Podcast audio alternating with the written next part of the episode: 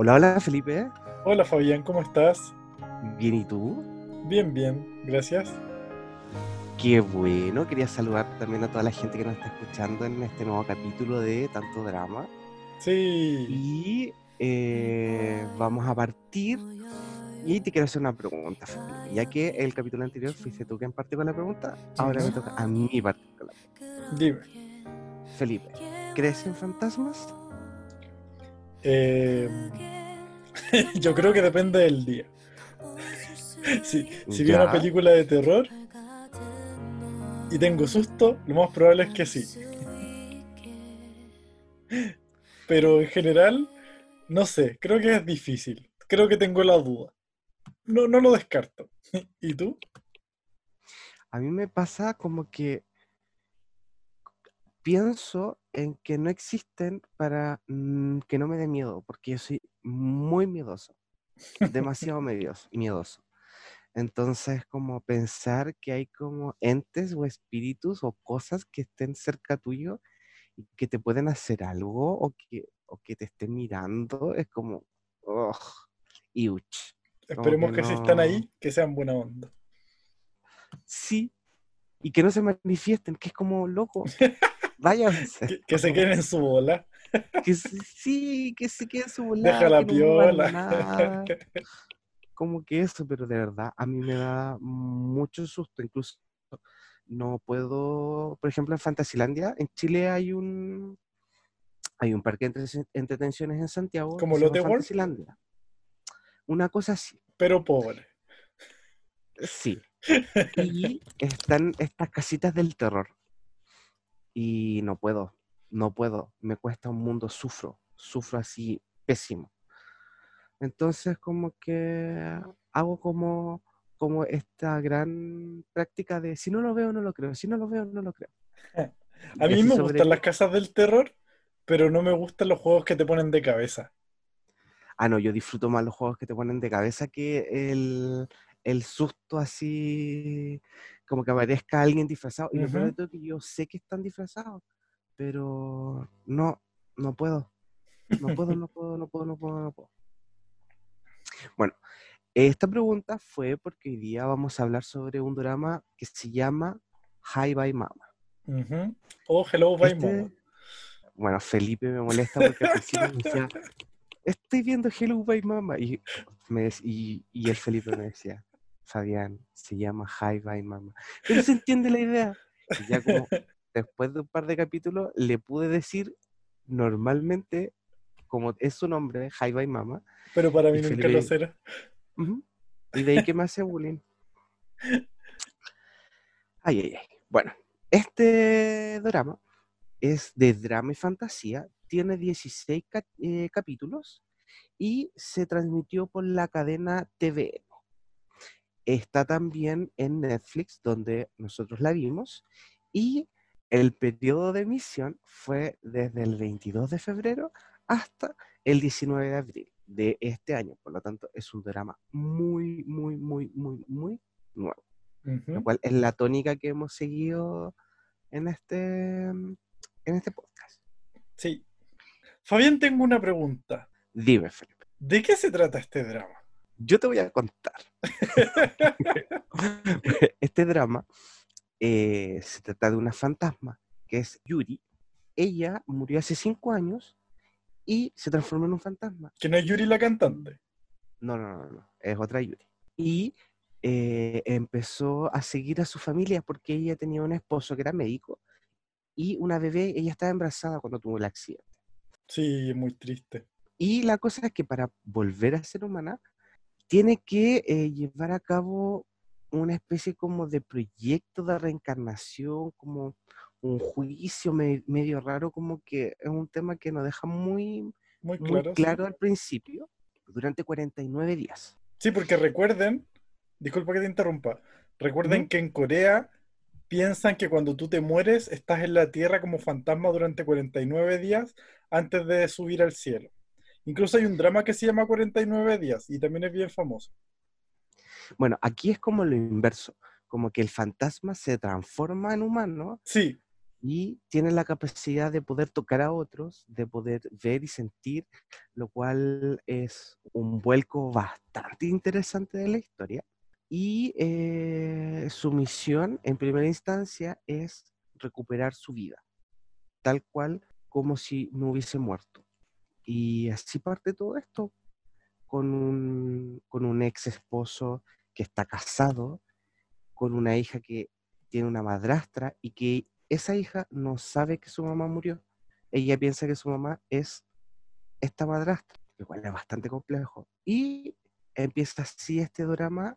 A mí, a mí lo que me pasó con, con este, con, el, con este drama, de acuerdo a la trama, es que eh, el primer capítulo y la intro del primer capítulo te muestran una historia de amor, que es súper tierna, donde los protagonistas se conocen y, y se empiezan a enamorar.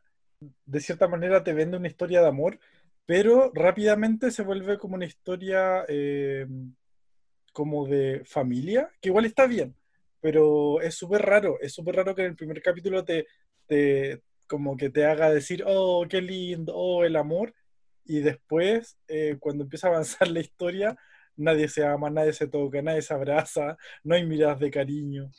Sí, y eso es muy fome para nosotros, porque disfrutamos de, del amor y del romanticismo y de sufrir por amor. Es como un amor más frío, como, como una pareja que lleva muchos años de casado y ya como que prácticamente solo viven para hacerse compañía, una cosa así. Y Felipe, cuéntame, ¿por qué partimos viendo este drama? Ah, bueno, vimos este drama porque la protagonista es Kim Tae-hui, que es una de las mejores actrices del universo y de la galaxia porque me gusta desde que la vi actuar en Escalera al Cielo. Kim Tae-hui en la actualidad tiene 40 años y ella es Yuri, la protagonista. En la vida real está casada con V-Rain, que es un cantante de K-pop, que es bien famoso, tiene canciones bien buenas. Y con él tiene dos hijas, una que nació en 2017 y la otra que nació en 2019. Entonces con, con la boba bien, bien chica eh, volvió a, las tablas de, la televisión. Quiero dar un pequeño comentario.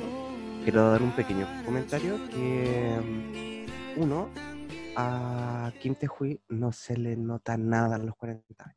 Oh, sí, se, sigue, se sigue viendo de 30. Y tampoco se le nota que es mamá de dos hijos. Para nada. Está preciosa. Así, el tiempo no ha pasado por su rostro ni por su cuerpo. Sí, es muy bonita, muy, muy, muy bonita. Bueno, eh, Kim Tae-hui, eh, en su ficha podemos decir que el año 2003 comenzó a ganar popularidad por su papel de villana, Han Yuri, en Escalera al Cielo, que curioso, también se llamaba Yuri, y mm, ganó el premio, ¿cómo?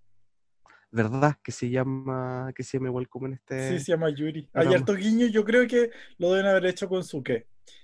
Em, bueno, ganó, con esa actuación ganó, ganó el premio SBS Acting Award como eh, nueva estrella por su personaje. Eh, y sus dramas más populares son Escalera al Cielo, el 2003, Iris, el 2009, My Princess, el 2011, que ese drama también lo vi, es súper bueno. Boku Tostarno 99, Nichi, que es un drama japonés, que también vi unos capítulos, pero no, después no lo seguí viendo ella también actuó en la película de Iris, porque ese drama le fue súper bien, tan bien que le hicieron película. El 2008 tengo acá que grabó un comercial, eh, bueno, ella es rostro de varios comerciales, pero yo me quiero quedar con este, que el 2008 grabó unos comerciales para el celular LG Zion, que el celular se llama Ice Cream, y eh, tiene varios de estos clips junto al grupo Big Bang, al grupo de K-Pop. Y salen juntos ella con Big Bang haciendo la promoción del video. El 2007, perdón, el 2017, el sitio coreabu.com la incluyó en la lista de los nueve ídolos con las características faciales más bellas según los K-Netizens. Junto a Susi, obvio, porque Susi es hermosa. Sí, pues. Sigamos. Kai, Ayu, Jin de BTS, Irene, Irene, de Red Velvet, El de Infinite y Chui de Twice. Está calificada. Sí, sí, porque tiene talento en Twice. no como Susi. Está calificada como una artista especial de clase A en la industria al recibir un promedio de mil millones al firmar un contrato exclusivo por año.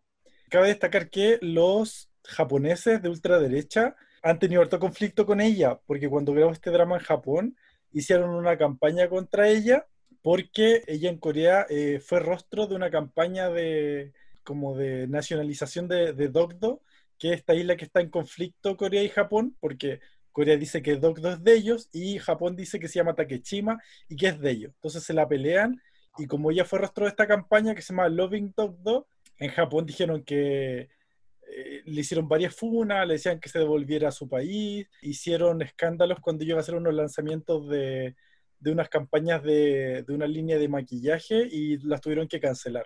A ese nivel de, de funa le hicieron. Qué heavy. Sí, es súper heavy. Es que, pero igual es un grupo, no es que Japón la odia, sino que hay grupos de ultra, como de ultraderecha en Japón que, que, que, son muy nacionalistas. Porque, bueno, igual eso tiene que ver con la historia igual de, de Corea y Japón que ha sido bien compleja eh, mm. como desde, desde que Corea fue una colonia de, de, Japón. A mí me da risa recordar que la primera vez que hablamos de Dogdo fue cuando comimos en, en el Chicken Story. Mr. Han en... Chicken Story.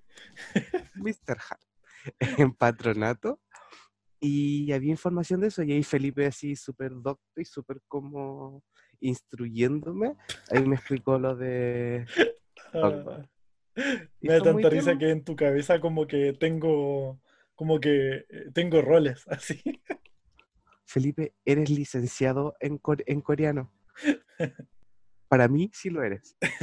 bueno, en, en China también tuvo, eh, participó en un drama y eso es bien curioso porque en general los, los actores eh, hacen dramas de su país, pero ella logró hacer un drama completamente hablado en japonés, que fue el que les mencioné delante, y este drama que está en chino lo actúa hablando en chino. Entonces, eh, ah, y también dicen que ella tiene una muy buena memoria y es capaz de memorizar los diálogos de los textos muy rápido. Y su, último, su última curiosidad es que ella ha estado eh, en debate de alguna manera eh, desde que empezó su, su, su carrera de actriz, ya que dicen que o sea, inicialmente se decía que no sabía actuar. Decían que era una actriz de papel porque supuestamente no sabía actuar bien y no tenía matices. Entonces decían que era muy plana, que no lograba eh, transmitir la emoción de los personajes. Y esto igual le hizo sufrir bastante tiempo porque hasta el día de hoy se critica o se está muy expectante de cómo va a actuar. Me di cuenta que había varios comentarios de este drama de Jaiba y Mama donde destacaban la actuación de ella justamente porque eh, la persigue este fantasma de que ella no actúa bien. Ahí me gusta, o sea, primero me gusta señalar que es una buena actriz, por lo menos para mí, no en comparación a Susie, que ella sí es de papel, pero lo importante es que el, este, este papel que tuvo acá tenía todos los matices, o sea... Sí, de hecho la felicitaron harto por, o sea, en general actualmente ya la califican como una buena actriz, yo creo que el puro fantasma como de esta, del haber partido y quizás no haber sido tan buena, pero incluso el, do, el 2013 ganó este premio por la actuación de Yuri, entonces yo creo mm. que a mí se me ocurre que debe ser una crítica porque ella es muy bonita, entonces deben decir, ella consigue los roles protagónicos o ella consigue todos estos papeles de drama famoso por ser bonita, pero hace rato ya está actuando súper bien, incluso se le, se le alaba mucho su, sus actuaciones. Bueno, y en Jaiba y Mama también, pues se, se rajaba llorando. Eh, y después se reía. Yo le, yo le, compraba todo lo, todo lo dramático, toda la intensidad, el amor, la tristeza, la nostalgia, lo hacía súper bien. Es que lo bacán que el personaje de Jaiba y Mama le dio la oportunidad de tener un abanico de emociones muy, muy amplia, lo cual es muy, muy bueno y dio la talla totalmente. Mm, sí bueno, después del fanatismo de Kim Tae-hui, vamos a seguir con los otros protagonistas. Está el, el, esposo, que es el médico protagonista, que se llama Lee Kyun-hyun. Él tiene 36 años y es el esposo de, de Yuri en el, en el drama. Y él es actor, actor de teatro y musicales. Yo le pregunté a Felipe esto de porque como qué relevancia tiene que nombre que sea actor de musicales y Felipe me dijo como, no, esto es como un escalafón mucho más alto que solo ser actor. Y fue como, mm". Sí, yo me porque imaginé que era así en Corea le gustan harto los musicales, incluso los idol eh, a veces los invitan a participar de musicales, como Yokon de 2AM, que ahora "Ujú, está haciendo un drama donde es queer que se llama Todos están hablando sobre Jamie, algo así. Ujú, ujú". Y causa sensación porque a los coreanos les gustan harto los, los musicales. Y, y definamos que solamente es un personaje el que hace el niño. ¿Cómo? Que definamos que solamente es un personaje, no es que tenga algún tema de, de homosexual o que le gusta andar con tacones altos ¿Yokon? y, y cosas así, sí. No sé, yo tengo la duda, porque la otra vez vi una foto en su Instagram donde tenía un tatuaje de la bandera LGBT, pero no caché si era filtro, si era tatuaje real. No, me quedó la duda. Felipe, era una ironía. Ay, queremos más pesado. Bueno, en los dramas principales que estuvo el protagonista, se nombra a Goblin en el 2016 y Hi Bye Mama en el 2020. Aunque en Goblin solamente estuvo en un cameo en el capítulo 16, nada más. Y estuvo participando en la película Innocent Witness en el 2019. Sí. El siguiente personaje es la madrastra, que fue quien se casó con el, ex esposo de Kim Tae-hui cuando ella murió. Ella es una enfermera. La actriz se llama Go Bo-kyol y el, personaje se llama Oh Min-jung. de tre- eh, la actriz tiene 32 años. Ella conoce al, al médico en justamente como en los alrededores del hospital. Se enamoró de él, pero cuando él estaba saliendo con Kim Tae-hui. Entonces después el destino hizo que trabajaran en el mismo hospital y ella fue quien, eh, como una de las encargadas del equipo que recibió a, a Yuri cuando, después del accidente que ella tuvo cuando murió. Al principio un personaje bien serio, bien misterioso, como enigmático, eh, donde te dan luces de que no es una muy buena mamá, de que comete hartas faltas, pero a medida que avanza el drama te va mostrando su humanidad y, y lo preocupada que ella efectivamente está de, de su hijastra. Mm. A mí lo que me pasaba es que la veía muy plana. Que era Sí al, sí, al principio era muy plana. A mí no me gustaba el personaje al principio. Cuando fue evolucionando, me gustó harto. Y yo diría que se transformó en uno de mis personajes favoritos de este drama.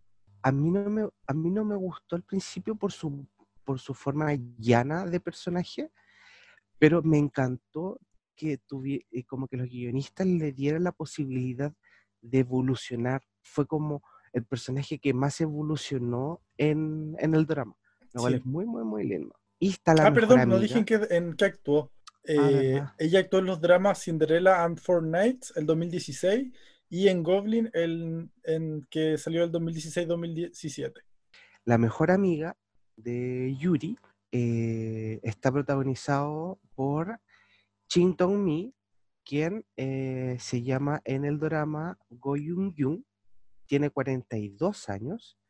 Ella, eh, el personaje es muy, muy tierno porque es una, Es bien Es como la mejor- ella. exacto, es como la mejor, mejor, mejor amiga que con una mirada se conocían.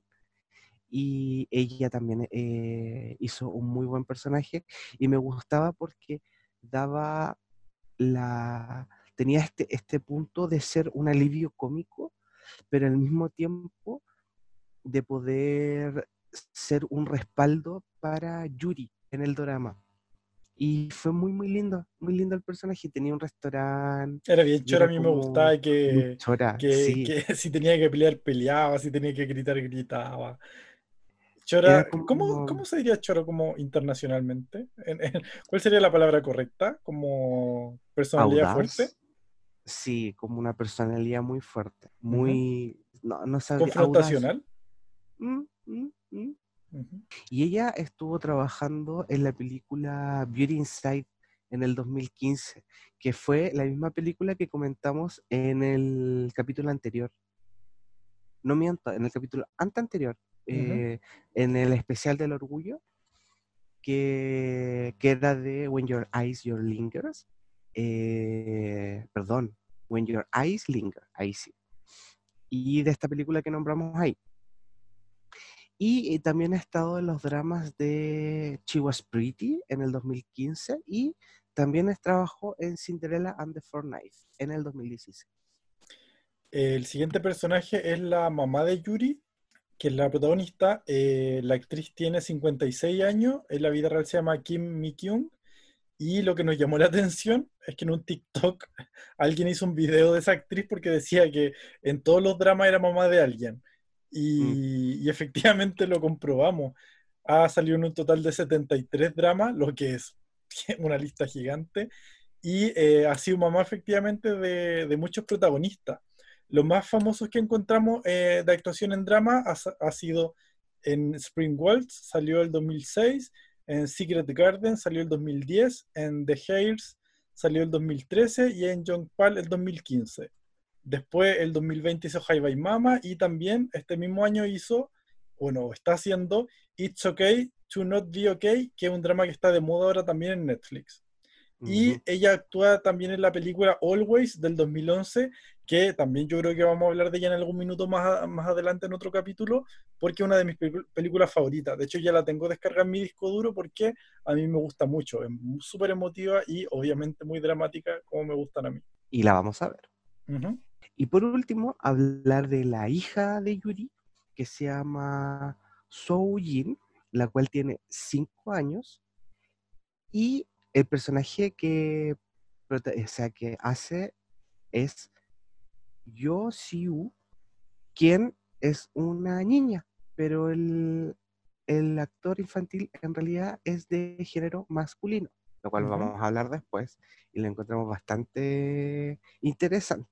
Uh -huh. Sí, porque causó ah, polémica, pero después lo vamos a hablar. Exacto. Y en los dramas que ha estado ha sido en The King, Eternal, Eternal Monarch de este año, Uh -huh. y en el capítulo en el capítulo 16 y obviamente en High by Mom. Bueno, ahora vamos a pasar al siguiente punto donde vamos a hablar de distintos tópicos que se, que se habla en el drama. El primero es cómo cada personaje enfrenta su situación de duelo, ¿ya? Vamos a partir por eh, la madre de Yuri. Ella eh, es un personaje eh, que cuando estaba Yuri con vida eh, tenían una relación muy cercana, eran, era, una, era una familia bien unida, pero cuando fallece ella, eh, podríamos decir que establece un, un, tipo de duelo patológico, ya que por los cinco años que pasaron, la mamá no fue capaz de dejar de ir al, al templo donde estaba sepultada Yuri ningún solo día. Ella fue todos los días eh, se encontraba con otras mujeres también que mostraban que tampoco podían superar el, la muerte de un ser querido, entonces lleva a rezar por el alma de Yuri. No, no es que se sintiera culpable, pero sí eh, no era capaz de, de dejarla de ir. que ella, eso, que, que ella ya no estaba. Sí. Igual yo creo en general que a los papás les debe pasar eso, porque en, en mi experiencia, cada vez que he, he conocido un caso donde un padre pierde un hijo, eh, es como si se abriera una herida que no se va a poder cerrar. Yo creo, yo creo que debe ser uno de los dolores más terribles que, que deben existir, porque un padre Me jamás imagino. va a estar listo para que un hijo parta antes que él, desde, desde incluso de un concepto de que los, los adultos envejecen, tienen hijos y después fallecen, pues sus hijos siguen después con, como con sus familias. A mí lo que me, me, me no es que me preocupara, pero me causaba como mucha tristeza era ver que por fuera la madre de, de, Yuri tenía una máscara, una coraza muy, muy fuerte y se mostraba ante su familia muy fría, muy seria, muy fuerte, pero por dentro, aún así, ella se daba las instancias de poder de poder, de poder llorarla, de poder sufrir por ella y de extrañarla todos los días. Sí. Hay escenas muy, muy tristes en, en ese son pequeños segundos, pero muestran y te dan, a, te dan a entender lo difícil que es lidiar con la muerte de, de un hijo. Sí, pero yo creo que, que ella, lo, ella lo enfrenta de una manera que no es muy sana justamente, porque ella mm. se guarda los sentimientos, no le muestra ni siquiera a su esposo ni a su otra hija que quedó con vida. eh, la tristeza, ella siempre se muestra como una mujer, una mujer fuerte. Y hay un detalle en que cuando falleció Yuri, este personaje eh, cortó los lazos con su nieta.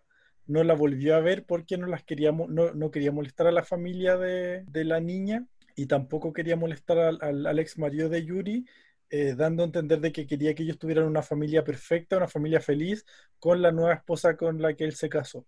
Mm. Lo que, igual es, lo que igual es bastante retorcido, por lo menos para mí.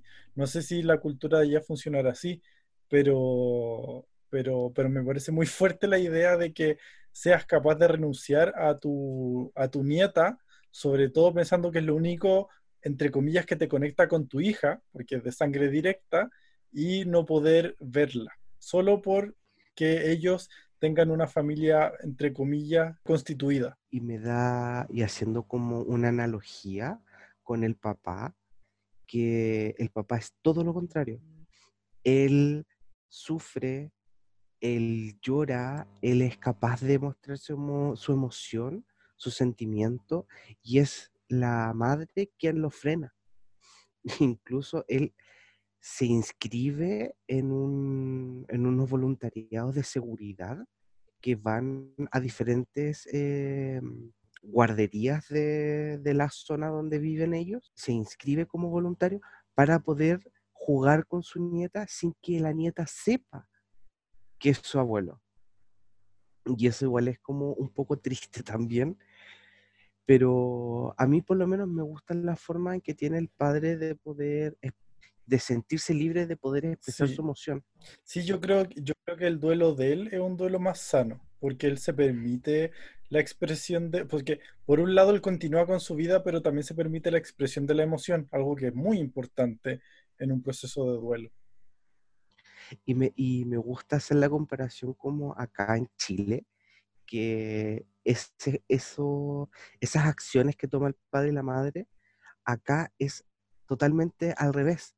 O sea, el padre se muestra de una forma habitualmente, es súper desde el prejuicio lo que voy a decir, pero en mi experiencia lo, he visto, habitualmente el padre o el hombre es quien se pone la corosa y no es capaz de mostrar sus sentimientos y la, y la mujer es como más, eh, no sé, como que le es más fácil poder expresarse emocionalmente. Y eso lo encontré bastante genial. Bueno, el siguiente personaje que, muestra su duelo de, cierta forma compleja es el, es el ex marido de Yuri. Eh, voy a contextualizar un poco más la historia porque siento que nos queda en el aire qué pasó con Yuri eh, cuando murió el embarazo. Bueno, eh, ellos se conocieron cuando eran jóvenes, ellos estaban, pololearon, se casaron, estudiaron y se fueron a vivir juntos, Yuri queda embarazada y cuando está embarazada, casi de término, tiene el accidente eh, y ella priorizó que salvaran a su bebé. Logran llevarla al hospital y en el hospital eh, el esposo estaba atendiendo, estaba haciendo una operación pero de otro paciente y por soberbia él apaga los comunicadores con los que podían hablarle desde fuera de la sala de operación entonces, cuando le fueron a decir, tu esposa acaba de tener un accidente, eh, opérala, él no lo escucha porque él estaba ocupado eh, operando. Entonces, eh, Yuri fallece y la bebé, a la primera persona que se la pasan es a la madrastra, que es era la enfermera que estaba trabajando en este equipo que intenta salvar la vida de Yuri el ex esposo, a raíz de esta situación donde no pudo salvar a Yuri, donde no la pudo ayudar, se le desarrolla una especie de estrés postraumático donde no se siente capaz de volver a operar. Entonces eh, va al hospital, generalmente está en el hospital, pero, pero como apoyo, no, no, realiza atención de cirugía. Es súper eh, fuerte ver eh, cómo, cómo, se va, no, no, cómo se va desarrollando, sino cómo cómo se muestra este estrés postraumático en él, porque en realidad suda, tiene problemas de no poder respirar, tiene crisis de pánico por, por, por, ejercer su profesión, porque él es un médico torácico. Incluso sacó esa especialidad para poder estar, eh, para poder cuidar de su suegra, que ella tenía problemas al corazón. Entonces, eh, es súper, no es triste, pero es como chocante ver cómo una decisión que tomaste puede marcarte de por vida. Y él no, durante todo el, drama, no fue capaz nunca de poder operar y, se negaba incluso a, hacer un, tratamiento porque él sentía que haciendo ese tratamiento él estaba olvidando a su a su ex esposa, a Yuri. Y eso creo que tampoco no es muy sano que digamos. Em, algo que a mí me llamó la atención también de este personaje es que, como mencionamos antes, eh, corta la relación con, con, la mamá de Yuri, pero no es porque él quiera, sino que ella decide no, ella de una manera bien ruda, ah, porque él cayó muy triste, de hecho él decía que quería morir cuando Yuri mm. fallece, y la mamá de Yuri le dice, no, tú tienes que ser fuerte, tienes una hija y la tienes que criar. Y de alguna manera le entrega a esta hija y por eso corta el lazo, como para, para decirle, estás solo y, no te puedes deprimir, tienes que seguir tu vida. Y ahí es donde él posteriormente eh, inicia una relación con la madrastra que, que, es quien se convierte en la mamá de, de esta niña. Sí, a mí me, me, gusta el capítulo cuando explican cómo ellos dos, como la madrastra y él se conocen, y le explican como cuando Yuri se fue, él perdió su luz y cuando descubre a, la madrastra, como que su luz vuelve, lo cual es, lindo, pero a mí hay cosas que de, del, personaje que no me gustaron, que fue su, su actuar como papá. Sí, era un papá muy ausente. Incluso, incluso la, em, a mí me daba la impresión de que, de que esquivaba las interacciones con la hija. Cada vez que mm. tenía que jugar con ella, eh, como que él prefería irse irse a trabajar o irse al principio. Sí. Es que al principio los personajes tenían como una forma y después los cambiaron. Eso también fue mm. raro. Como que Yuri llega a desordenar todo esto. Porque es por Yuri que él sale más con ella, hace más actividades y, y, tiene más interacción con su hija. Porque incluso para el cumpleaños de su misma hija, que obviamente era eh, un aniversario más de la muerte de su, de su ex esposa, él no, no está, no va, llega tardísimo. Ah, verdad. Es como triste ver esa escena de la niña que no quiere apagar las velas porque quiere esperar a su papá. Y el papá no llega. Mira, parece que, es papá chileno. sí. Le, falta puro no pagar la Me recuerdo a mi papá. Fabián, es muy vintage tener papá. Sí. El otro personaje que, que se muestra cómo lidia con la, con la muerte y con la ausencia de Yuri es la mejor amiga. Y, que es muy lindo. A mí ella me, me causó mucha... Como que me sentí un poco identificado, o sea, en realidad me sentí bastante identificado con ella por la, por la relación que tiene con Yuri, con la forma en, relacionarse con ella y en cómo la recordaba. Para su cumpleaños le ponía un, vaso de cerveza y unas frituras en su restaurante porque le gustaba mucho a Yuri beber, cerveza, le encantaba, era una, era una de sus bebidas favoritas.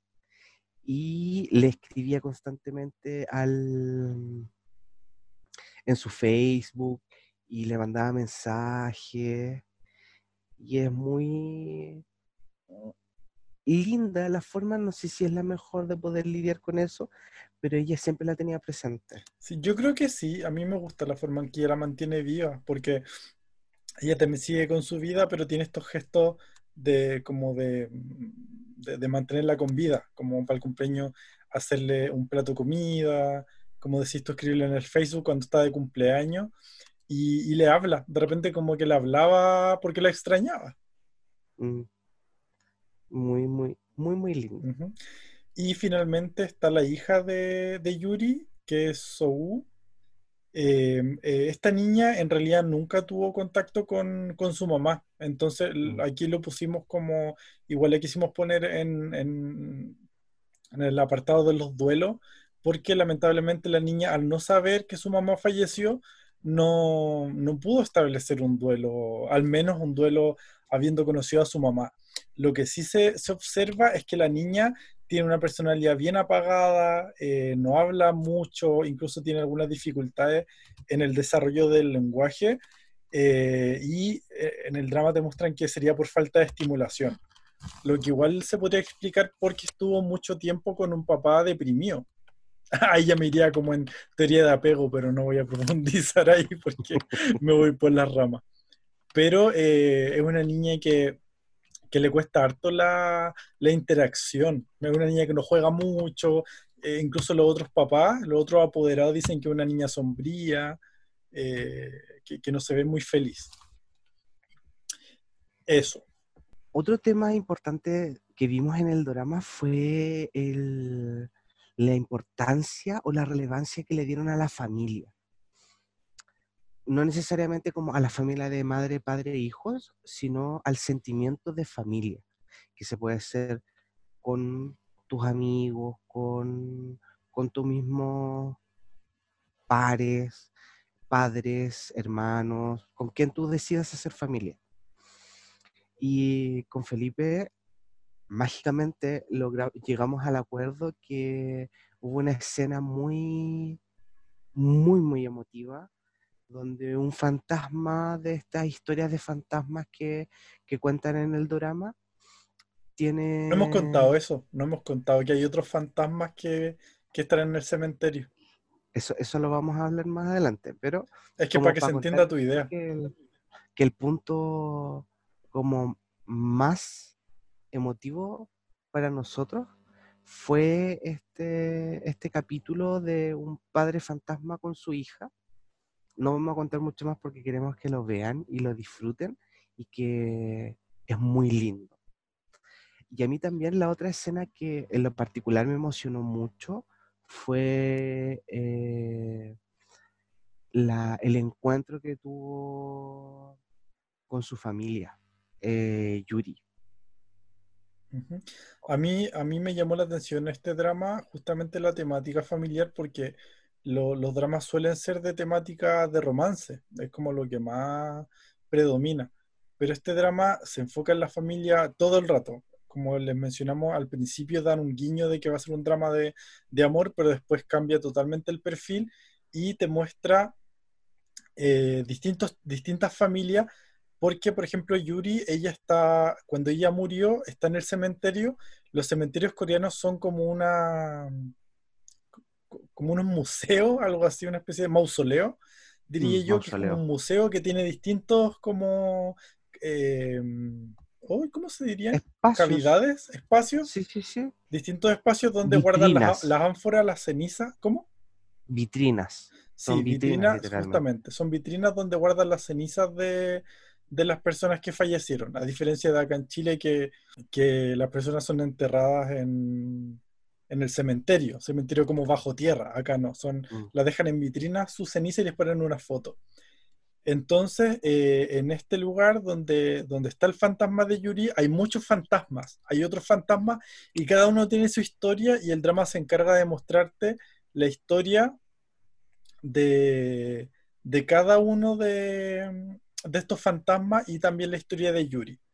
Eh, como dijo Fabián, eh, te hablan de la historia de, te hablan de la familia, de la amistad, de, la relación de hermana, de la relación eh, eh, como de expareja cuando ella, cuando ella, cuando ella fallece. Y, lo bonito también es que Yuri, cuando ella vuelve a la vida, intenta ayudar a los otros fantasmas a poder como intentar resolver sus conflictos. Es que más allá de querer intentar resolver sus conflictos, era el poder ayudarlos a que se fueran tranquilos porque ellos se quedaban porque sentía que tenían algo pendiente. Yuri se queda primero porque quiere ver a su hija hablar, después se queda porque quiere ver a su hija caminar, después se queda porque quiere ver a su hija em, andar en bicicleta y así se va postergando. Y eso le pasa a varios fantasmas, incluso a esos fantasmas que queda el hijo, el hijo vivo y fallecen los papás y la hermana, también les pasa lo mismo. Exacto. como que sienten la, la necesidad de poder quedarse porque no son capaces ellos también de poder soltar a las personas que quedaron vivas. Y es una linda forma de poder ver también cómo procesar la muerte. sí. Como, al final, como cada persona procesa de una forma distinta la pérdida. El otro punto a tratar que nos llamó la atención es que constantemente hablan de, eh, de los arrepentimientos. Esto tampoco es nuevo para mí en, de este drama, porque suelen decir, por ejemplo, frases como podría morir ahora ya que no tengo arrepentimiento, o o, no, tengo arrepentimiento en esta vida, cosas, cosas por el estilo. Y estos dramas, perdón, estos fantasmas que estaban viviendo en este, en este mausoleo, solían decir que tenían arrepentimientos cada uno y por eso no se podían ir al cielo. Y es por eso que Yuri intenta eh, ayudar a cada uno para que ellos se puedan ir al, al, cielo. Y también hay una chamana que ella es humana y puede ver al fantasma y, y también es la encargada de hacer que estos fantasmas se vayan al cielo, pero ella no le gusta involucrarse con los fantasmas, los deja como que ellos de alguna forma eh, tramiten individualmente su, su despedida. Y en esas historias también nos llamó bastante la atención y nos, nos causó un poco de, de pereza de alguna forma el que no hablaran tan a profundidad del tema de la homosexualidad y del suicidio. Que hay dos personas, bueno, hay dos personajes, dos que se suicidan y uno de estos que se suicida es, después explican que es homosexual y su forma de tratar este, mm, este tema fue muy tibio, fue como casi que lo nombran, como que no, no tiene mucha incidencia y por lo menos a mí me hubiese gustado bastante que hubieran ahondado más, que le hubieran dado más tiempo a, a estos personajes porque es una temática bastante jugosa y que le podía sacar mucho más, mucho más ritmo y mucho más trote. Entonces... A mí, a mí no es que me diera pereza para nada que, que lo trataran así. De hecho, a mí me gustó que, que hablaran de estos temas porque creo que los pusieron en la palestra, que son temas para Corea por lo menos, según lo que yo entiendo, que no son tan fáciles de hablar, sobre todo, por ejemplo, el tema del suicidio, donde en el último periodo había una ola de suicidios, de suicidios de, mm. de, de idols, incluso de actrices, de, de, varias chicas que han sido extorsionadas por, por estas redes de, de, abuso donde las extorsionan con fotos. Y el tema de la homosexualidad, claro, me gustó que lo pusieran porque fueron relativamente valientes, pero tampoco eh, profundizaron más allá. El siguiente punto es, eh, es sobre la chamana de este drama. La chamana que era quien era un personaje bien gracioso, eh, era más cómico, siempre estaba retando a los fantasmas, les decía, ya, pues anda, ándate al cielo, ¿por qué no te vas? resuelve tus conflictos, pero tampoco se involucraba más allá. Entonces, a mi parecer quedó como un, adorno esta chamana, no, no, no, digamos que, tuvo un gran rol, un rol trascendental en, el desarrollo de la vida de ningún personaje, porque estaba más como decorativa, sentí yo. Como que se explica de una forma tan vaga eh, cómo aparece esta chamana y en los poderes que tiene y de dónde vienen. Mm. Y, y, después la injerencia que tiene en la historia es tan innecesario, como que perfectamente ese personaje podría no estar ahí o ser otra cosa y no afectaría mucho, mucho la historia, creo yo.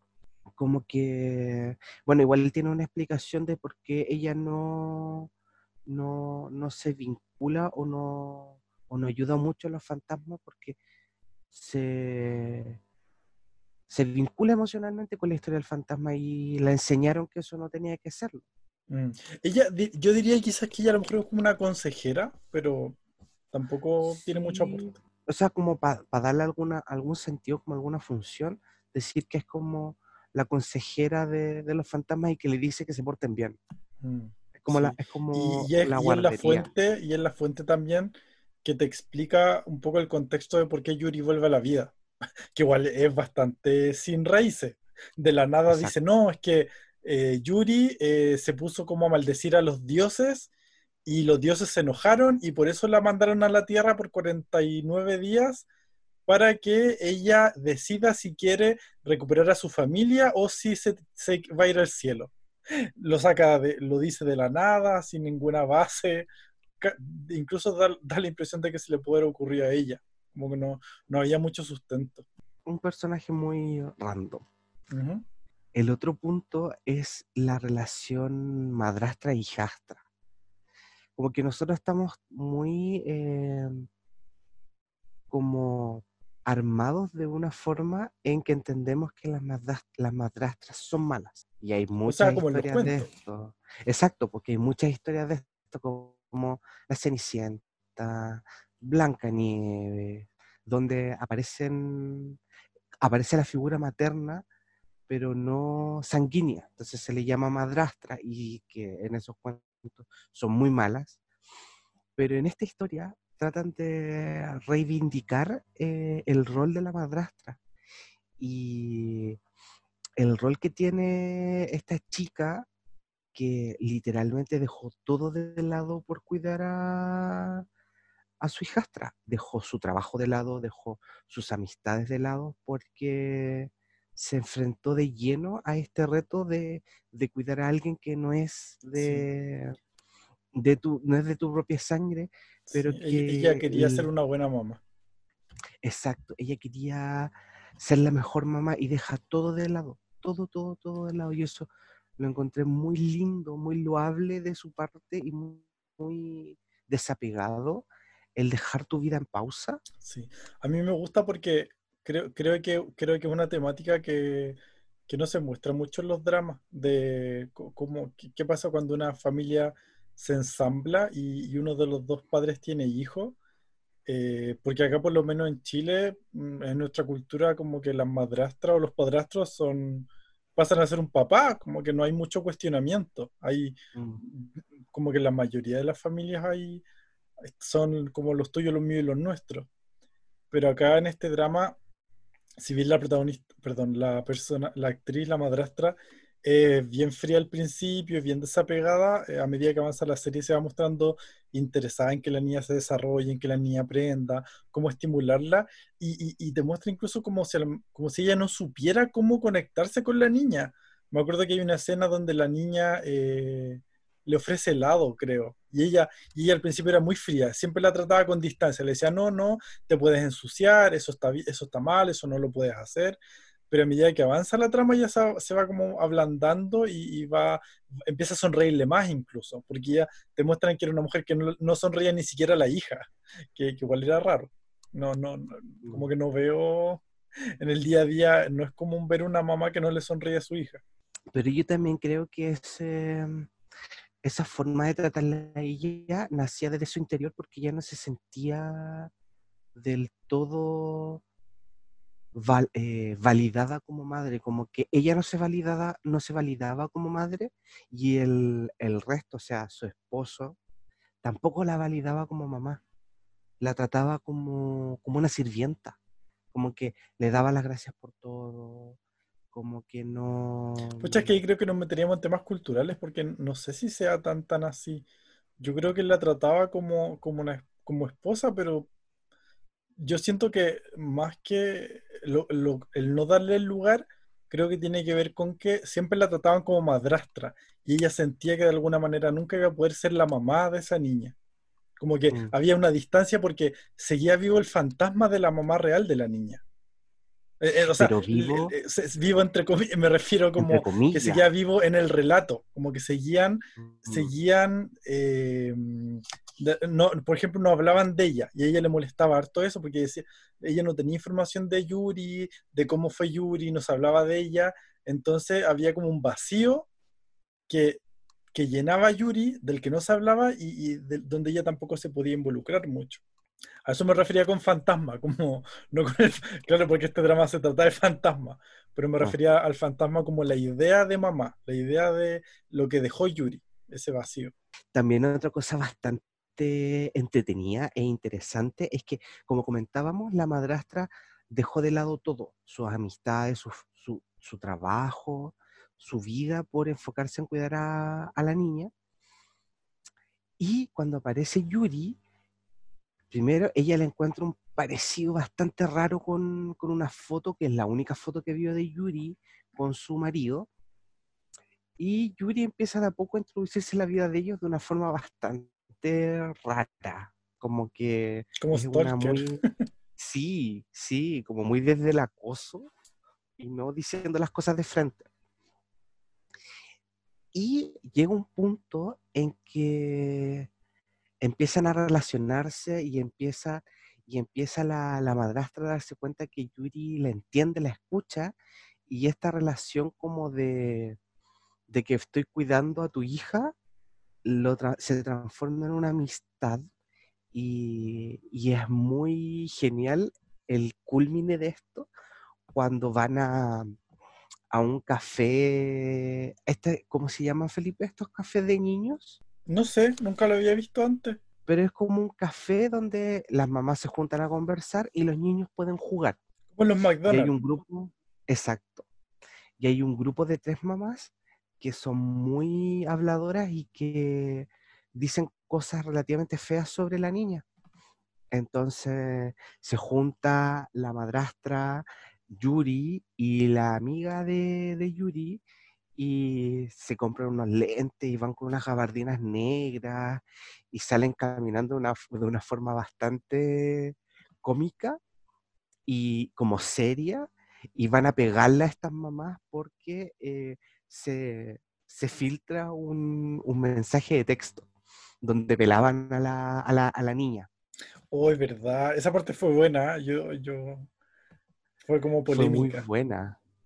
Que se dice, le empiezan, se equivoca de chat una de las mamás pesadas y, y, lo manda como al chat de la, del curso en vez del chat de estas tres amigas. Y ellas tres se ponen de acuerdo y las mojan a las mamás, las, les pegan, las pintan, y de ahí se genera esta, esta cohesión. La y, trifuerza. El poder de tres. Y la, y la mamá, y la madre, y la madrastra, perdón, toma a Yuri ya casi como una amiga, porque... Yo diría como su mejor amiga. Exacto, como su mejor amiga. Y de a poco nos van mostrando que a veces la vida es bastante circular y que alrededor de nosotros hay gente que uno después la va conociendo y se da cuenta que estuvo, o, o, que no se da cuenta, y en el, en el drama lo muestran, que en torno a la vida de Yuri, los personajes que iban saliendo aparecían de vez en cuando, en situaciones, en flashback, en situaciones anteriores. Y es el ah, caso de en la chica. vida, sí, sí, sí. Como que se habían Sí. encontrado en otro momento de su vida. Exacto, y, pero nu- nunca se vieron, sino que fue un, un simple gesto que gatilló ciertas cosas y aparece ella. Y es como, ¡ay, qué bacán esta parte! Y siento que ese, ese capítulo lo disfruté mucho porque fue muy chistoso y fue muy lindo el, como la camadería, la, ah, la palabra, cama, cama, hoy no puedo decirlo. Camaradería. Exacto. Esa palabra que dijo Felipe, perfecto. Eh, a mí quería, quería decir también que Yuri le tiene tanta buena a la madrastra eh, de su hija porque Yuri también la estuvo observando cuando durante todos estos años que fue fantasma, como estaba con su hija, siempre vio cómo esta mujer se, esforzaba para ser una buena mamá y eh, termina, termina definiendo, termina eh, influenciando la decisión que toma Yuri de dejarlos como una familia, porque ella, si bien quería estar con su hija y quería verla, no quería volver a tomar su lugar porque entendía de que, era, de que la mujer que llegó a cuidar a su hija era una buena mujer, era una buena mamá. Mm. Y que se sentía agradecida de, de todo lo que ella había hecho durante estos cinco años. Se sentía muy agradecida. sí. Y el último punto que ya lo, ya lo hablamos un poco antes es el tema de los cementerios y de los rituales, ya que nos llamó la atención que, que mostraban eh, una, no sé si se llamará en iglesia, templo, Mostraban un templo Tem- budista que con un budista, con un budista dentro, mostraban cómo la mamá iba, eh, llenaban estos papelitos de donde escriben deseos, que también me, me pareció bien bonito. Lo de los cementerios, que eran como mausoleos, que también son bien característicos de Corea. Y que la gente tiene que pagar un arriendo para poder tener la- los restos de los familiares ahí. Ah, y otra cosa que eh, la chamana tenía un cascabel con el que tenía como poderes y podía eh, hacer levitar a los fantasmas cuando no le obedecían. Sí, el... yo eso lo encontré bastante peculiar, que, que todos se incineraban y yo le preguntaba a Felipe, es como, y era así, y es como, no hay como cementerio en la tierra. Yo eso lo encontré como mm, interesante, bastante, bastante interesante.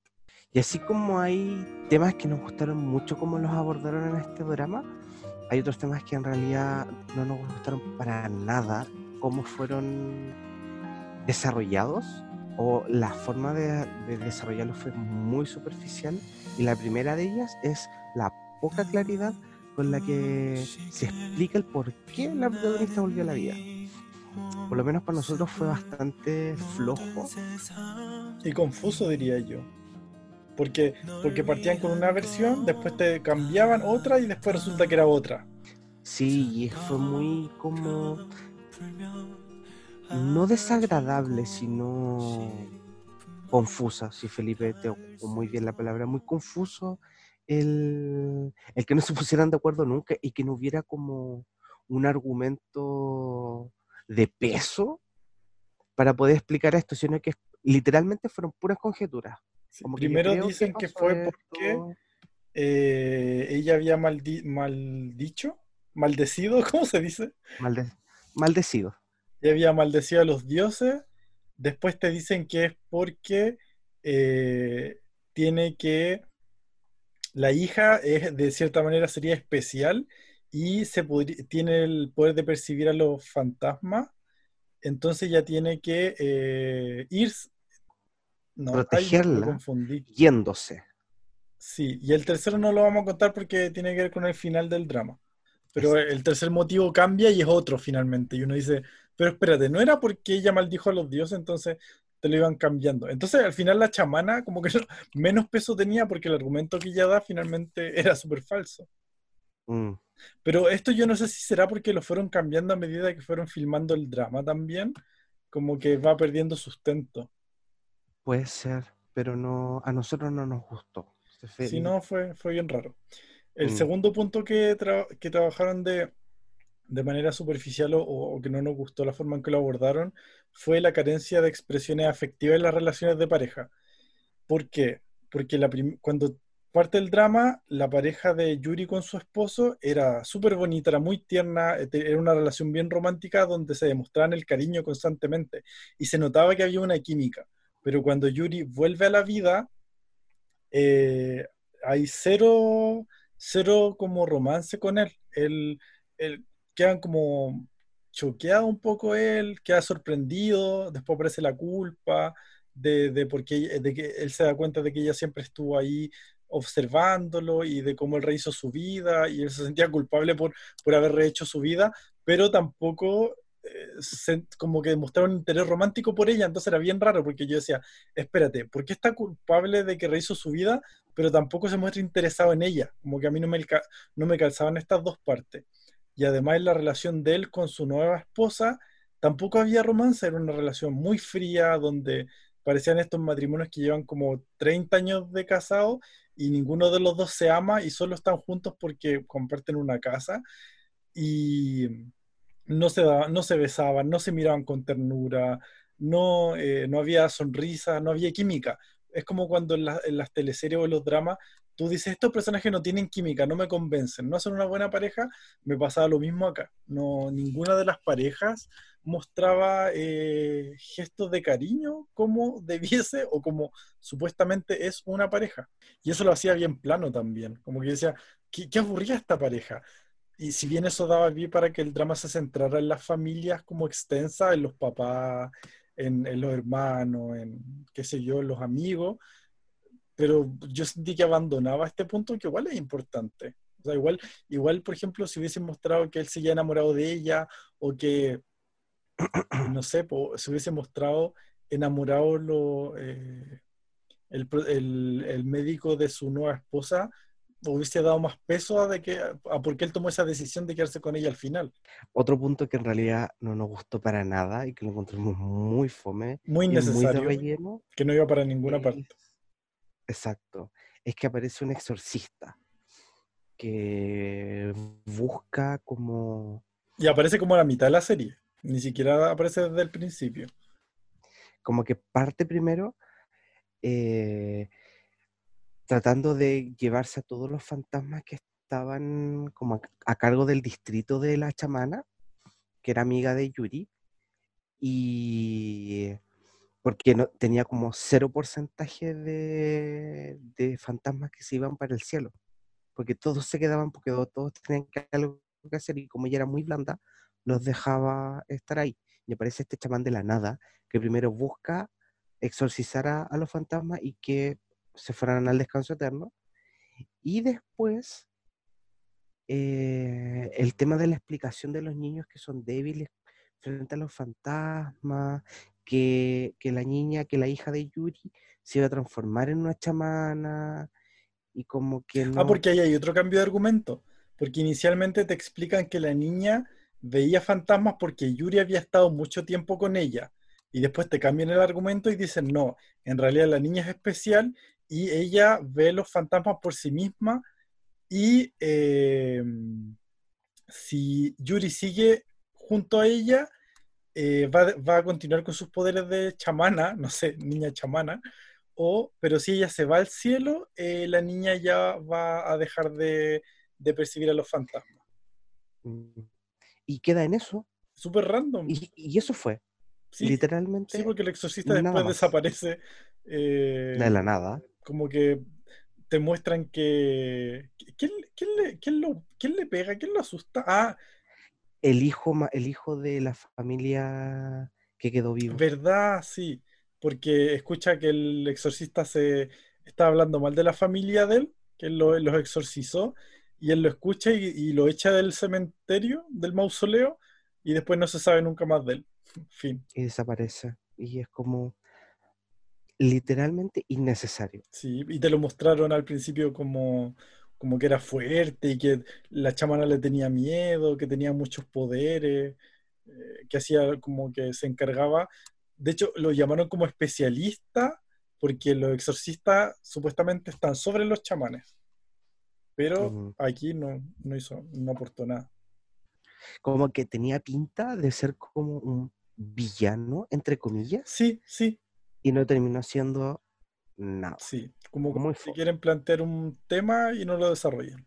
Mm, como muy mal desarrollado. El siguiente punto es eh, que también desarrollaron muy pobre fue la relación de las hermanas. Porque cuando Yuri fallece, ella eh, tenía una hermana que se queda con los papás. La hermana aparece recurrentemente en el drama, pero no tiene muchas líneas, habla muy poco. Y hay una, una sola escena donde hablan de la relación que ambas tenían, que muestran que tenían una relación cuando eran más jóvenes, de, de que peleaban por la ropa, pero finalmente se querían y después la muestran como que una vendedora de una tienda de lentes. Y eso no, no sale más, no, no tiene como más, más trasfondo. Sí, hubiera sido como genial que también profundizaran en ella, porque había como potencial para hablar como de la hermana, de la relación de hermanas y como temas de complicidad y todo eso, pero nada, incluso era como muy, como que no, no hacía nada, ella estaba ahí, estaba en su pieza, y cuando se le necesitaba, salía después, se iba y respiraba, como que eso era. Y por último, el, el tema de los fantasmas que aparecen en esta historia y que Yuri trata de, de ayudarlos, como solucionándoles sus, como sus pendientes, pero faltaron muchas historias que no se profundizaron, que hubiesen sido buenas haberlas profundizado y haberles entregado como un, un- una profundidad mucho, no necesariamente con un capítulo la extenso, pero haberlos profundizado más. A, mí me da la impresión de que High by Mama fue pensada de dos maneras. por un lado, querían eh, desarrollar la historia principal de, de Yuri con su hija, con su ex marido, con su mamá, y por otro lado querían contar mini historias de los fantasmas, de cada fantasma que estaba en el mausoleo. Pero, eh, bueno, y en algún momento lo logran cruzar y muestran que Yuri empieza a ayudar a estos fantasmas, pero a medio camino, como tienen que continuar con la historia principal, abandonan la historia de los fantasmas y no la vuelven a retomar y queda como un poco en el aire y ahí yo siento que, que se les fue en banda. Yo creo que querían, eh, se me imagina a mí que inicialmente la habían pensado como que prácticamente en cada capítulo Yuri ayudar a un fantasma distinto, pero queda raro, no, no, no, no, logra como cuajar. Mm, es que en realidad como que el director, los guionistas y los productores no lograron hacer eso porque hubiese sido muy bacán a lo que explicaba ahí tú, de en cada capítulo contar la historia de cómo ayudaron a un fantasma y que esa historia también se mezclara con una vivencia que estaba viviendo con su hija. Sí, yo creo que faltó como tejerlo, tejerlo bien. Exacto, como, como mm, madurar más la historia, mm. como hacerla más, como tener, un, como tener una, una, conexión entre estos puntos mucho más, eh, más bien pensado. Mm, sí. Oye, y en, y en final, como haciendo un, un análisis general de, del drama. ¿Qué te pareció a ti? Eh, me pareció bien. No es un drama que me haya gustado de sobremanera. No es un drama, un, un drama, un drama rebel.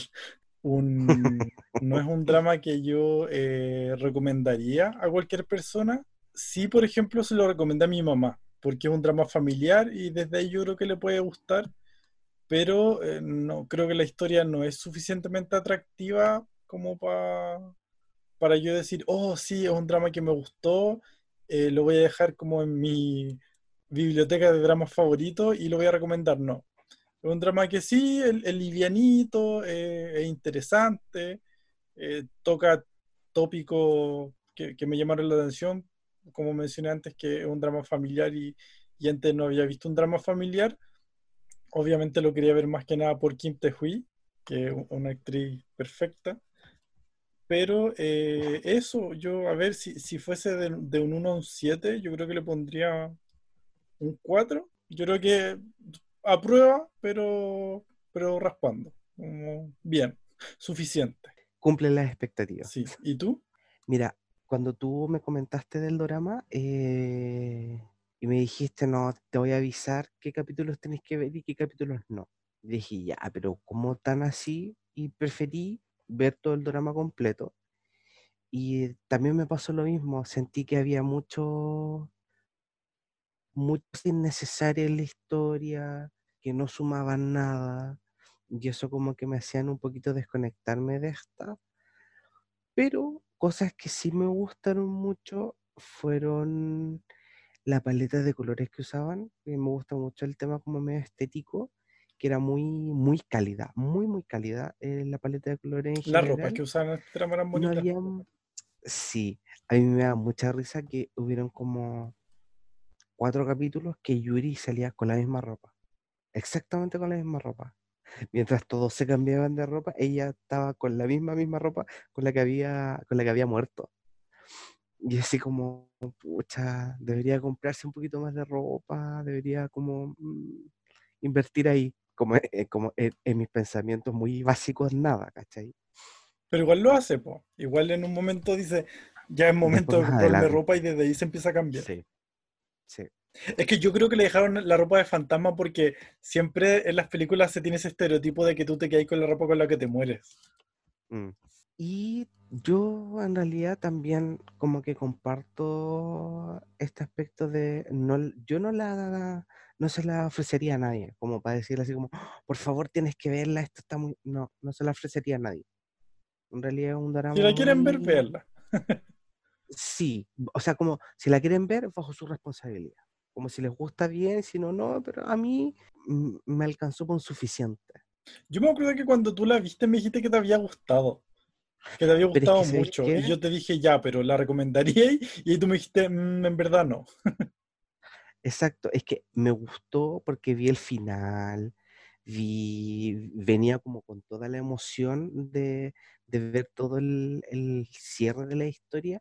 La encontré muy tierno y muy lindo, pero no la recomendaría, po. A mí me gustó. Hoy se me olvidó decir algo, que en un momento tú dijiste que te emocionaste y, y- y yo no lo dije, que esta parte del, de, de- de este fantasma papá con su hija, eh, yo creo que esa escena fue el pic para mí de este drama, que, que ni siquiera era parte del drama, de la historia principal, eh, y que fue súper curioso, porque lo, lo- lo trabajaron muy bien, es muy emotiva, yo estaba ll- full llorando, no sé si fue porque ya estaba como un poco sobrepasado por la pandemia estaba más sensible, pero, pero también me llama la atención que la estamos calificando y la escena más bonita que recuerdo que me llegó no es de la historia principal. Yo tengo como un top 3 de escenas que me, me emocionaron, dos a las lágrimas y uno así como al nudo en la garganta, así como a la apretada de garganta, que es como, oh, ya, si le siguen dando yo lloro, si le siguen dando yo lloro.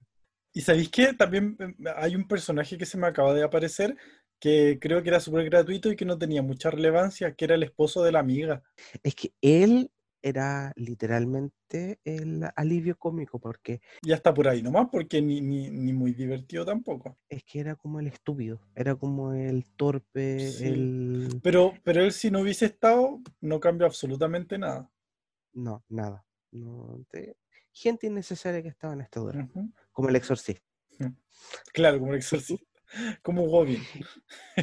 o que en paz descanse. y eh, bueno, en calificación, Ah, verdad, sí. como en calificación también le daría como un 4.5.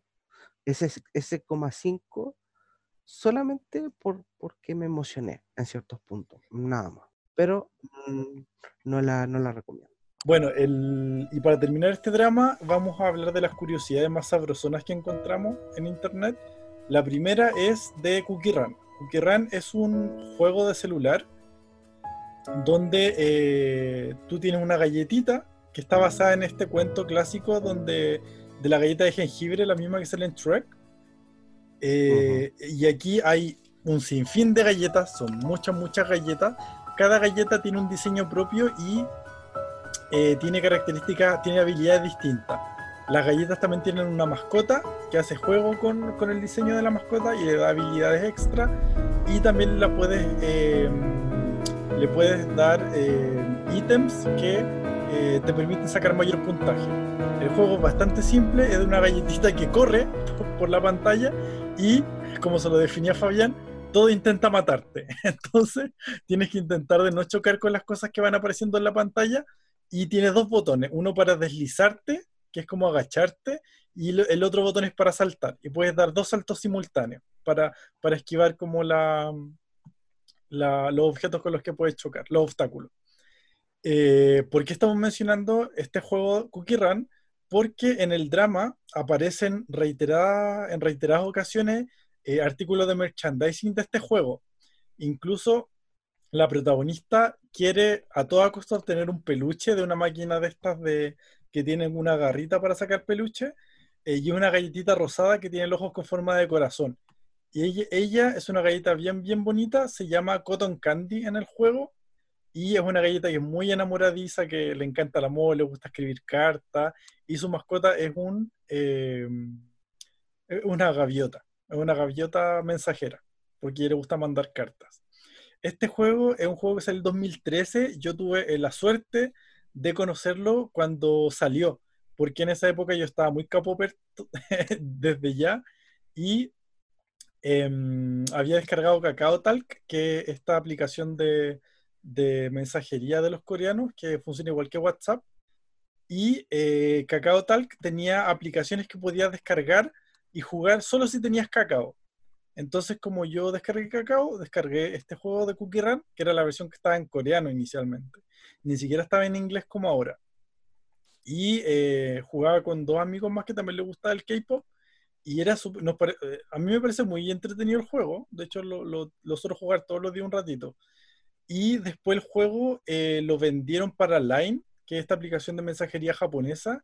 Y estaba la versión de Kakao Line. Y lo bueno de esa versión es que estaba en español, estaba en muchos, muchos idiomas y uno de ellos era el español. Después de un tiempo cancelaron el contrato y eh, Cookie Run salió de forma independiente. Entonces ahora Cookie Run lo puedes jugar sin tener ninguna aplicación de mensajería asociada. Eso. Ujú.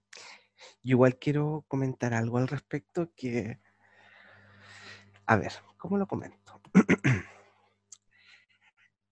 La curiosidad era, salió merchandising de Cookie Run, pero Felipe se quería hablar de esto porque Felipe le encanta Cookie Run demasiado. Y quería hablar de Cookie Run incluso cuando él partió viendo la, el drama, fue como, sale Cookie Run, sale Cookie Run, hay una, hay una, hay merchandising de esto, estoy demasiado feliz. Y, Recuerden que esa es la versión que Fabián tiene de mí en su mente. y que es muy acercada a la realidad. es sabio. Y me encantó escuchar este, y, y él mismo no se da cuenta que está haciendo literalmente una tesis de Cookie Run para poder explicar esto. Y me encanta. Sí, de hecho no he terminado. Quería molestarte porque salió un peluche y un reloj. Y una mochila. No, salen varias cosas, salen varios peluches. Sale un peluche del zombie, sale un peluche de esta galleta de cotton candy, sale un peluche de la galleta Brave Cookie, que es la galleta principal, que es de jengibre. Sale, creo que sale la galleta Skater también. Sale un reloj, sale una mochila, sale un peluche gigante de la galletita, la Brave Cookie, pero en mujer, que es una niña. Está en la cama de, de la, de la niña protagonista. La- eh, creo que sale una mochila también de, con diseño Sí. de, de Cookie Run. Entonces hay tanto mochila. merchandising de Cookie Run que yo me volví loco. Lo bueno sí, lo bonito es que, lo bonito y lo importante, es que Cookie Run hizo una colaboración con Hi Bye Mama que también lo podíais ver en el juego, como que te pareció una publicidad de, de Hi Bye Mama. Y si ustedes googlean eh, Hi Mama por Cookie Run, aparece un set de artículos que vendieron exclusivo de Cookie Run eh, para la serie. Te venden el peluche de la, de la galletita, que es el mismo peluche que aparece en el drama. Había una, una- un monedero para guardar plata, había vendían un vaso, vendían washi tape, vendían un, un llavero, vendían uno de estos como, no sé cómo se llaman estos, que le pegáis el celular para poder sostenerlo más, con mayor facilidad, vendían stickers y esquelas. Entonces salió harto merchandising. Lo pueden encontrar en eBay, sí. Está muy caro. Yo quería comprar, pero lo encontré muy caro en realidad como para lo que era. Pero si son muy, muy, muy fan, pu- pueden comprarlo en eBay. Eso, eso de Cookie Run. Jueguen Cookie Run, jueguen Cookie Run. Es bueno. Después me, me mandan su invitación y somos amigos. Bueno, después de esta clase magistral de Cookie Run, el siguiente curiosidad que, que tenemos, que y en realidad ya todas estas curiosidades van a sonar muy nada. es que después de Cookie Run y después de Kim Tehui, todo es nada. Todo es nada. bueno, en, en la escena en que el protagonista y su familia, Yuri con su hija, visitan el parque de diversiones Lotte World, Kim Tae-hui se sube al carrusel que forma parte de la intro de Escalera al Cielo. Ahí yo grité. Yo grité Yo todavía porque, no lo he visto. porque como yo he visto, Fabián no ha visto Escalera al Cielo, pero yo, yo la vi en, en su época. Entonces cuando muestran que Kim Tae-hui va al, al parque de atracciones, yo en mi mente dije, mentira que van a ir a Lotte World, porque Lotte World es el parque de atracciones más importante de Corea, que es de esta marca Lotte, que es súper famosa, que tiene... eh, dul- De tiene todo. como harto confite, harto chocolate y dulce. Ujú. Entonces cuando van al parque de diversiones, Yuri se sube al, al- al carrusel y yo dije, oh, es el mismo carrusel que sale en Escalera al Cielo. Y encontré que era un guiño más que evidente, aparte de que ambos personajes se llamaban Yuri. Y grité, exploté, no, no podía creerlo. Dije, oh, qué bacán. Encontré que fue un- un- como una golosina muy, muy, que agradecí mucho que hayan como de alguna manera conectado los dos dramas con, con la locación. Y aparte que muestran ese, ese parque de entretenciones que es bastante lindo, muy, muy lindo. Sí, es súper grande. Tiene incluso una pista de patinaje adentro. Qué bacán. Ah, el siguiente punto es que el, el 25 de enero Kim Tae-hui compartió en su Instagram unas fotos con un mensaje que decía, Choi Ji-woo preparó esto para todo el elenco y el equipo que trabaja duro durante las vacaciones del Año Nuevo Lunar. Muchísimas gracias, todos. Tengan un todo, muchísimas gracias. Todos tengan un feliz año nuevo lunar lleno de bendiciones. Y salió una foto donde salía con estos carritos típicos que están de moda que les mandan a los actores cuando están grabando drama y se lo pueden mandar los fans o algún otro actor eh, amigo y le, mandan una especie de catering para que los actores y las actrices coman eh, mientras están grabando. Y este Choi Ji-gu es la protagonista de Escalera al Cielo. Entonces ahí también se ve como el nexo de amistad que, que ellas tienen de, de, compañerismo, donde además Kim Tae-hui no grababa drama hace cinco años, porque ya como estuvo eh, embarazada y después estuvo criando a sus hijas, no tenía un poco como de miedo volver a las pistas de la actuación y eh, fue bonito gesto ver que la actriz de Escalera al Cielo, que era su rival en ese drama, le mandó un carrito de catering. Yo encontré demasiado bacán eso que, que le puedan enviar estos carritos de catering para apoyarlos. Le encontré muy, muy, muy bacán. No, Sí. no se me hubiera ocurrido nunca que se podría hacer algo así. A mí lo que me gusta es que a cada carrito de catering le pegan muchas imágenes del drama. Por ejemplo, eh, si es de, no sé, pues del drama que está grabando ahora Lee Min-ho de, de King, de Eternal Monarch. Toda la, todo el, carrito de catering va a tener imágenes de ese drama. Entonces, como súper publicitario también. Qué bacán. Sí. Otra curiosidad es que el 29 de marzo, la madre biológica del actor infantil que protagoniza a la hija de Yuri se dirigió a la opinión pública en Instagram para referirse a la controversia por el personaje de su hijo en el drama de TVN, Jaiba y Mama, en el cual ella comenta, muchas personas se muestran un poco duras sobre el género de Eugene. A diferencia de muchos niños de la misma edad, Eugene es un niño inteligente y muy comprensivo. Mi hijo sabe lo que está haciendo y por qué tiene que transformarse en una niña, escribió la madre del actor. Sí, se puso Por mi parte, ¿Qué se cree la gente de opinar de que porque actúa un niño de niña va a dudar de su género? ¿Qué troglodita coreana escribió eso? Y es como muy...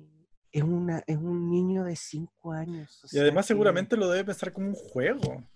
Exacto. Además leí que eh, tampoco había sido obligado el niño a actuar este rol, que ella le había preguntado y que le explicó, y el niño ent- habría entendido y le dijo sí, que sí quería actuar, lo que me pareció súper bien. Mm, Bueno, y la última curiosidad es que el primero de marzo del 2020 se había anunciado que había un posible caso de coronavirus en el, en el staff de, de filmación, entonces tomaron una pausa hasta que los resultados dieron negativo y pudieron seguir, seguir grabando. Así que el coronavirus no nos está haciendo la vida imposible solo a nosotros, ha sido transversal a todo el mundo. Qué lata, espero que se acabe la cuarentena luego. Eso. No, yo sinceramente ¿Mm? no tengo mucha esperanza. Ay, por favor que se acabe. Y eso fue el capítulo del día de hoy, Fabián. Sí, pues, eso fue el capítulo de hoy. Espero que les haya gustado mucho. Eh, recuerden que estos capítulos los hacemos con, con mucho amor, con mucha dedicación, para que disfruten de- del drama y se informen mucho de, de- de cositas Junto a nosotros. Exacto, que nosotros no sabíamos y las compartimos porque las encontramos muy interesantes. Y sabrosona. Exacto. Les quería recordar que nos pueden seguir en nuestras cuentas de Instagram, arroba tanto drama. En YouTube también nos pueden buscar como tanto drama y en Spotify también, tanto drama. Y eh, seguirnos, escucharnos. Les queremos agradecer porque nos han reproducido relativamente mucha gente, Sí, lo cual nos tiene muy, muy emocionados. Darles las gracias a todos. Y eh, sigamos compartiendo en Instagram, que es nuestra red social más, eh, más directa con ustedes. Y les queríamos comentar que no vamos a seguir con la, con la rutina de dar pistas porque queremos que nos acompañen en los siguientes eh, dramas y películas que queremos ver. Así que vamos a empezar a, a subir información de, de, qué van a- de qué vamos a hablar en los siguientes capítulos. Como dijo Fabián, desde este capítulo vamos a empezar a avisar los dramas y películas que vamos a ver para comentar en el siguiente capítulo, para que ustedes tengan tiempo de verlo junto a nosotros y el día que subamos el podcast ya lo hayan visto los que quieran para eh, que tengamos mayor feedback eh, y lo puedan comentar, ¿ya? Entonces la película que vamos a ver en el siguiente episodio va a ser My Love, es una película del año 2007, en coreano se llama Nesarang y está más de más decir que es una de mis películas favoritas. Véanla, disfrútenla y eh, nos estaríamos reuniendo en el próximo capítulo. Eso, que estén muy bien. Chao, chao. Chao, chao.